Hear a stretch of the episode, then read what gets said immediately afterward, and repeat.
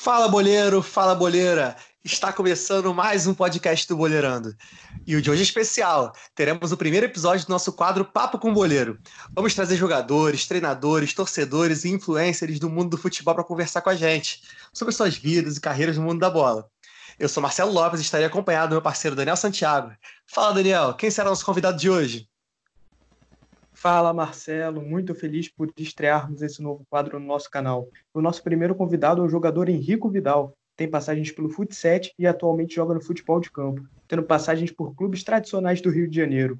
Vamos conversar um pouco sobre a carreira dele e de histórias sobre os bastidores do futebol. Mas antes de recebermos o Henrico, não podemos nos esquecer da nossa vinheta, né, Marcelo? Isso mesmo, Daniel. Solta logo essa vinheta, editor. Boleirando, apresentado por Daniel Santiago e Marcelo Lopes. Bom, vamos ao que interessa. Fala, meu zagueiro. Primeiramente, queremos agradecer por você ter topado participar do nosso programa. Como é que você tá, cara? Fala, muito bem, graças a Deus. Agradeço aí, primeiramente, pelo convite. E queria parabenizar, né, vocês pelo trabalho que vocês vêm fazendo aí. Muito obrigado, mano. Tamo junto. Vamos começar com as perguntas então. A primeira pergunta sou eu que faço. Então vamos lá. Eu quero que você faça um resumo da sua história no futebol. Onde você começou, por onde você passou e onde você joga atualmente. Cara, eu comecei na verdade um pouco tarde para mim, para a idade padrão, né? Que os jogadores começam a jogar. Eu tinha uns 11, 12 anos quando minha mãe decidiu me botar numa escolinha aqui do lado da minha casa, que era o Clube Maxwell, que atualmente está fechado. Eu fiquei boa parte da minha infância lá, vivi muitos momentos bons, mas vi que o futsal não era minha praia não. Eu sempre tive o sonho de jogar campo. Depois disso fui fazer um teste lá na, numa escolinha que se chama Physical, bem amador mesmo. Um amigo meu falou que eles iam jogar campeonato carioca e tal. Eu me amarrei na ideia. Acabei ficando e conheci uma pessoa fenomenal que foi o Thiago Bial. Ele acabou me levando depois para o Barcelona do Rio, de futsal também. Aí depois de ganhar um campeonato carioca pelo Barcelona, eu recebi a oportunidade de um empresário que iria me levar para o Olaria. Na época eu fiquei muito feliz, né? Porque eu nunca tinha visto aquilo. E mas na verdade eu não soube aproveitar bem a oportunidade. Porque como eu era novo, eu acabei desperdiçando porque tinha que pegar dois, três ônibus para chegar no centro de treinamento. Então eu acabei nem indo e desperdicei essa oportunidade. Depois eu fui para um projeto que outro treinador me chamou, lá na Ilha do Governador, e fiquei bastante tempo lá também. Joguei a Copa Duque de Caxias, bem tradicional. Quem conhece assim lá Duque de Caxias sabe desse campeonato. Pelo Itaboraí Profute, que joga, que joga a Série B2 do Rio. Aí depois um outro empresário me mandou lá para Barra, que é tipo um, um projeto, só que de alta intensidade mesmo. Lá eu conheci o Wellington Andrade, que ele é, já foi duas vezes melhor do mundo, eu acho, goleiro de praia. Teve passagem pelo Olympique também de campo. Aí, só que eu também não aproveitei a oportunidade, porque essa oportunidade chegou no momento que eu não estava bem fisicamente. Isso só fez me, me dedicar mais ainda no futebol e acabei saindo de lá, onde esse empresário poderia até me mandar para um clube top. Aí depois disso eu fiz um teste assim, meio que desacreditado com futebol já no São José e passei. Aí eu joguei o Campeonato Carioca por lá ano passado e atualmente eu estou no Nova Cidade, da Série B1 do Rio. Poxa, bacana, ah, bacana. Bacana a carreira aí é, mostrando por onde passou. E como é que nasceu essa sua relação com o futebol? Desde pequeno você já, já acompanha futebol, já tinha vontade de ser jogador? Conta um pouquinho pra galera. Cara, na verdade, quando eu era pequeno, eu tinha muita vontade de ser goleiro. por incrível que pareça. Eu gostava muito de ver os goleiros jogando e tal. Me imaginava, fazia campeonatos é, em casa mesmo, sozinho, ficava me atacando. Mas eu sempre tive o sonho de ser jogador de futebol e eu, junto com, com um amigo, que é o Ian, desde o Maxwell, a gente ficava imaginando. A gente achava que depois que entrasse num time de campo, a gente já seria jogador profissional. Essa é a falsa ilusão, né? Mas desde pequeno mesmo eu sempre tive o sonho. Inclusive, um grande abraço pro Ian, que eu tenho certeza que vai assistir o programa. Abraço. E eu já aproveito para emendar na próxima pergunta. Você começou a jogar futebol e a levar o futebol mais a sério a partir de um momento da sua vida. Eu queria saber em qual momento da sua vida você percebeu que tinha capacidade para jogar profissionalmente um dia. Cara, na verdade, isso foi ao longo do tempo, né? Eu sempre fui muito menosprezado, principalmente na época do Maxwell, que como eu falei, eu sempre joguei futebol, mas nunca a primeira vez que eu joguei sério mesmo foi pelo Maxwell, futsal. Então, eu não tinha muita habilidade assim, e, por incrível que pareça, eu jogava de pivô. Metia um jogozinho de vez em quando, mas foi me despertando, né, essa, esse sonho, cada vez mais foi virando realidade. E principalmente quando eu cheguei no Futset, que eu vi que nas partidas tinham olheiros de clubes grandes como Vasco, Flamengo. E aí que despertou a minha vontade e esse sonho. Bacana. Você aí falou que, que jogou futsal também, né? Hoje está no futebol de campo. E qual que é a maior diferença entre o futsal e o futebol de campo para você, ali como jogador, questão assim de tempo de bola, né? De tamanho do, do campo, no que, que isso influencia na adaptação do jogador? Acredito que o jogo seja muito mais rápido. Os jogos são bem corridos e é bem difícil você jogar uma partida inteira de futsal. Pode parecer que não, mas não é que nem o futsal. O futsal é bem mais corrido, mas o futsal é bem corrido também. Bastante jogadores jogam, sei lá, uns 15 minutos talvez, e aí troca, porque cansa bem rápido. Por mais que a intensidade do futebol de campo seja bem alta, muito mais do que o futsal, né, na minha visão, o, os jogos de futsal cansam mais, na minha opinião. E também eu não posso dar o meu carrinho, né? Eu como zagueiro não posso dar carrinho. Realmente, eu tenho que concordar, até porque eu treino futsal, né, e vivo essa realidade, sei como é que é. São jogos muito intensos em que a gente faz substituição o tempo todo, tem que pedir para segurar nos carrinhos, tem jogador que se empolga, é expulso de bobeira. Mas vamos lá, vamos para a próxima ainda relacionada ao futsal. Porque a gente não tem muita notícia né, sobre o futsal na mídia, então muitos não conhecem os campeonatos da modalidade. E a gente queria saber como é que é essa parte dos campeonatos, se tem uma federação, uma organização boa. Na minha visão, não tem uma organização boa, não é, falta muito investimento e patrocinadores, né? E também dedicação por parte dos juízes. Sinceramente, eu não sei, não sei se é falta de estudo ou alguma coisa desse tipo, mas essa é a minha visão. Posso estar errado, mas as experiências que eu tive no futsal me dá a entender isso. Olha, se eu te falar que em mais de um ano treinando futsal, eu tive um ou dois jogos bons com arbitragem e acho que foi muito, porque Exatamente. realmente a arbitragem do futsal, até a amadora que é a que eu trabalho, é péssima, então você está falando da profissional, é. meu Deus. Do campeonato carioca também. Vamos lá, futsal, vamos lá, Ferdi, vamos dar uma moral na arbitragem aí. Vamos investir, né? Patrocinadores. Exatamente, realmente. investimento. Futebol feminino, futsal, futsal, todo mundo precisa de investimento para poder crescer. E aí, falando um pouquinho também da, do seu início, né? Porque todo garoto tem um ídolo, tem um cara com qual se baseia. Então, qual é a sua maior referência no futebol? Alguém que você se espelha quando vai jogar, ou que você é muito fã mesmo desde garoto?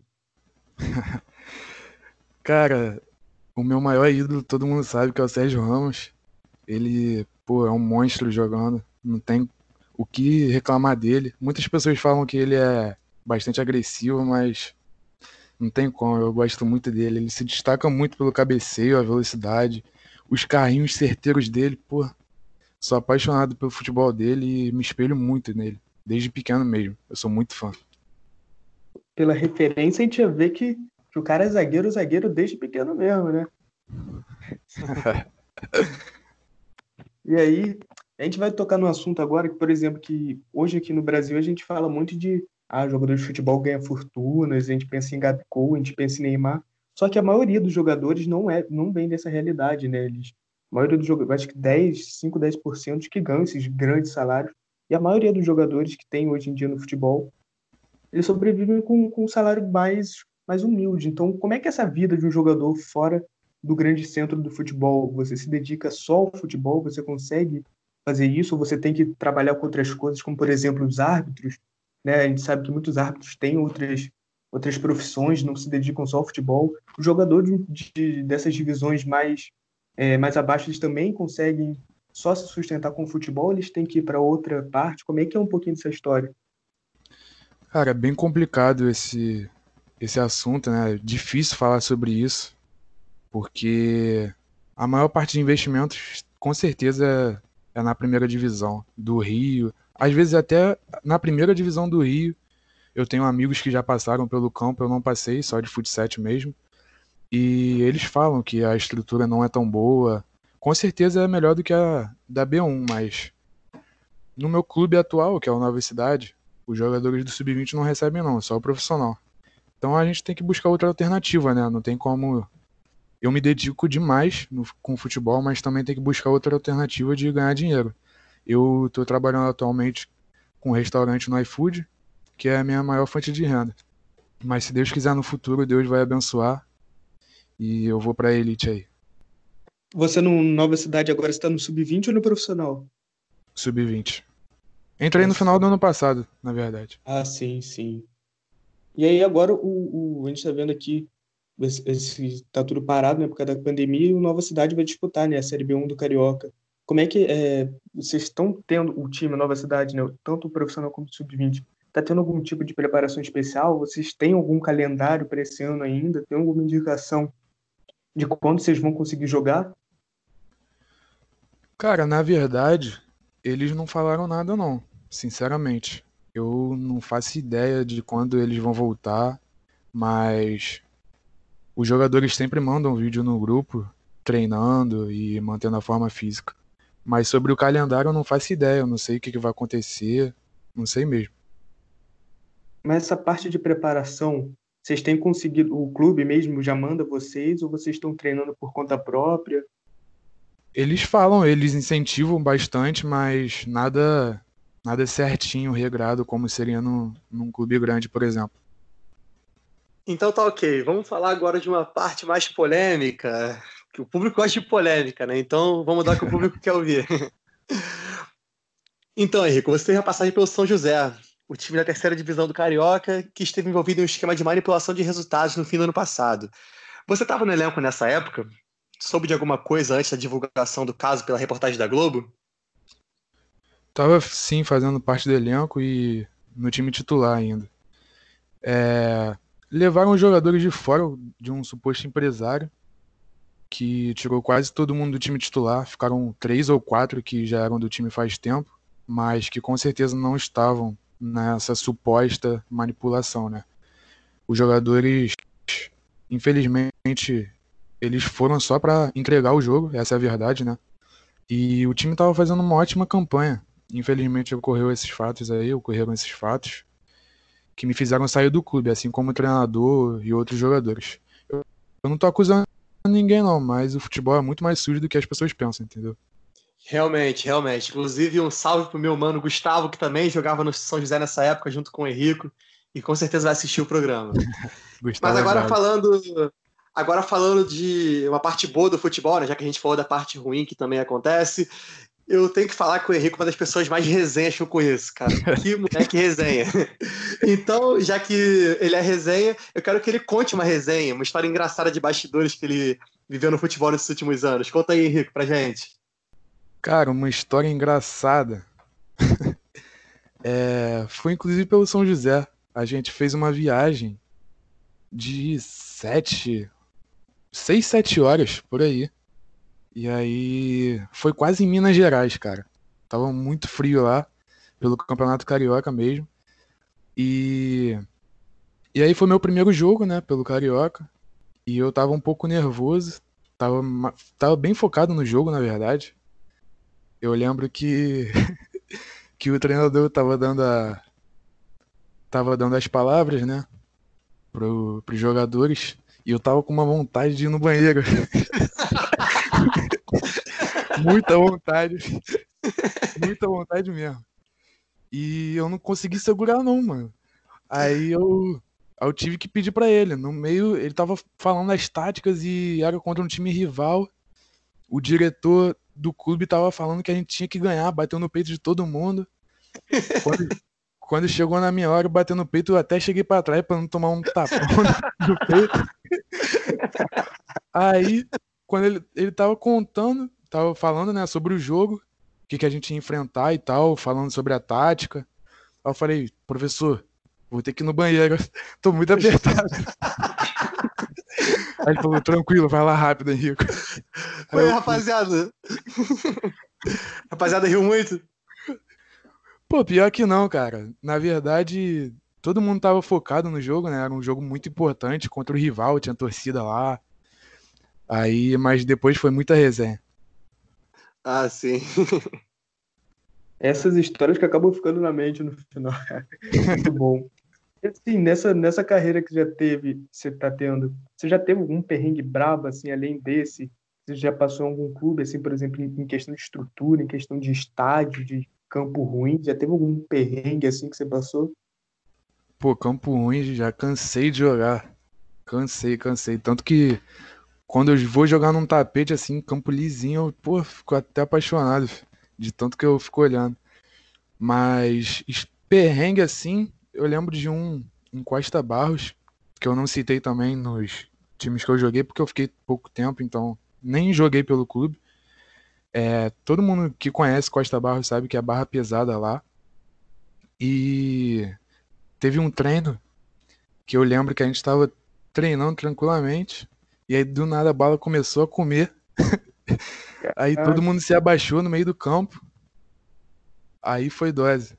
E, pô, também, é, como Costa Barros era longe e o treino era cedo, eu, treino, eu estudava à tarde é, o trem tinha uma hora certa dele sair. E tipo, era, sei lá, o trem acabava meio-dia e o trem era meio-dia e dez. Só que andando pro, pra chegar no trem eram uns 15 minutos. Ou seja, a gente tinha que ir cansado do treino, morto, com a mochila pesada e andar mais rápido do que na, na ida, né, no caso. Aí era perrengue daqueles. Isso aí é golpe do preparador imagina. físico. É golpe do preparador físico para dar aquela corridinha pós-treino. então vamos lá, Henrique. Quero que você conte pra gente agora o seu jogo inesquecível, o maior da sua vida. Não precisa ser necessariamente o jogo que você jogou melhor, mas é o que você não consegue esquecer por algum motivo. Pode ser por um título ou por uma virada épica. Fica a seu critério. Conta pra gente aí. Cara, o jogo inesquecível da minha vida, atualmente, até agora, na verdade, não foi nenhum título, nenhuma vitória assim, daquelas. Foi uma vitória normal, quando eu jogava pelo Maxwell ainda, que eu joguei contra o time que o, o treinador era o Zé Ricardo, que teve passagem pelo Flamengo, não sei onde ele tá agora, acho que ele passou pelo Fortaleza também. E eu jogava de pivô nessa época e eu fiz até gol. Eu lembro que antes do jogo comemorei, antes do jogo eu prometi pro meu amigo que ia comemorar como um pássaro voando. Né? aí, eu, aí eu fiz o gol e fiz o pássaro voando. aí foi muito bom. Esse jogo foi inesquecível para mim. E aquele jogo que você chegou e falou: hoje eu quebrei no jogo, hoje eu acabei com o jogo, a melhor atuação que você já teve? Você se recorda de algum jogo assim? Acredito que pela Copa Duque de Caxias contra o Aldax, eu fiz uma boa partida ali onde eu estava bem desacreditado com o futebol. Tiveram momentos da minha carreira que eu quase larguei o futebol, fiquei um tempo sem treinar e tal. Momentos bem difíceis, né? E nesse jogo eu vi que eu tinha capacidade de, de continuar e de chegar no profissional. Porque a nossa equipe era bem inferior ao Dax. A gente perdeu esse jogo de goleada. Assim, foi acho que 5 a 0 alguma coisa assim. Mas eu vi que eu tinha capacidade, porque eu lembro que eu tava marcando um centroavante de dois metros, forte pra caraca, eu magrinho, franzino, sem a preparação devida, né, que, que os clubes grandes dão. E ali eu vi realmente que eu tenho capacidade de chegar num, um dia no profissional e, e conquistar as coisas que eu almejo. Sensacional, irmão. Muito bacana a sua história no futebol. E agora, para finalizar, eu quero que você fale para a gente a sua expectativa para o futuro no futebol. Minha expectativa para o futuro é, sem dúvidas, poder dar tudo de melhor para minha família e alcançar lugares muito altos no futebol. Principalmente ser feliz. Muito bacana, cara. E vamos ser felizes, mas infelizmente vamos chegando ao final do nosso primeiro episódio de Papo com o Boleiro. Gostaríamos Passou de agradecer ao Henrique por ter... Realmente. Gostaríamos agora de agradecer ao Henrique por ter topado participar do nosso programa, pela disponibilidade. Muito obrigado, Henrique. Gostaria de mandar as considerações finais para um salve para alguém? Obrigado aí, vocês. Muito obrigado pelo, pelo convite novamente. E queria mandar um abraço para minha família, um beijo minha primeira entrevista na minha vida vai ficar marcado para a história. E me segue lá no, no Instagram, quem estiver assistindo aí, Henrico Vidal 4. Boa, boa, valeu.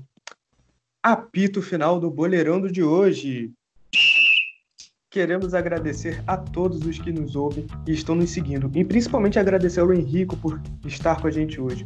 Não se esqueça de seguir a gente nas redes sociais, arroba boleirando real no Instagram e no Twitter, e Boleirando Futebol Clube no Facebook, Spotify e YouTube. Estamos sempre com conteúdo bacana para entreter vocês. Então siga a gente e interaja lá nas nossas redes sociais. Lembrando que toda quinta tem episódio novo no nosso podcast. Por hoje é só, galera. Até a próxima! Valeu!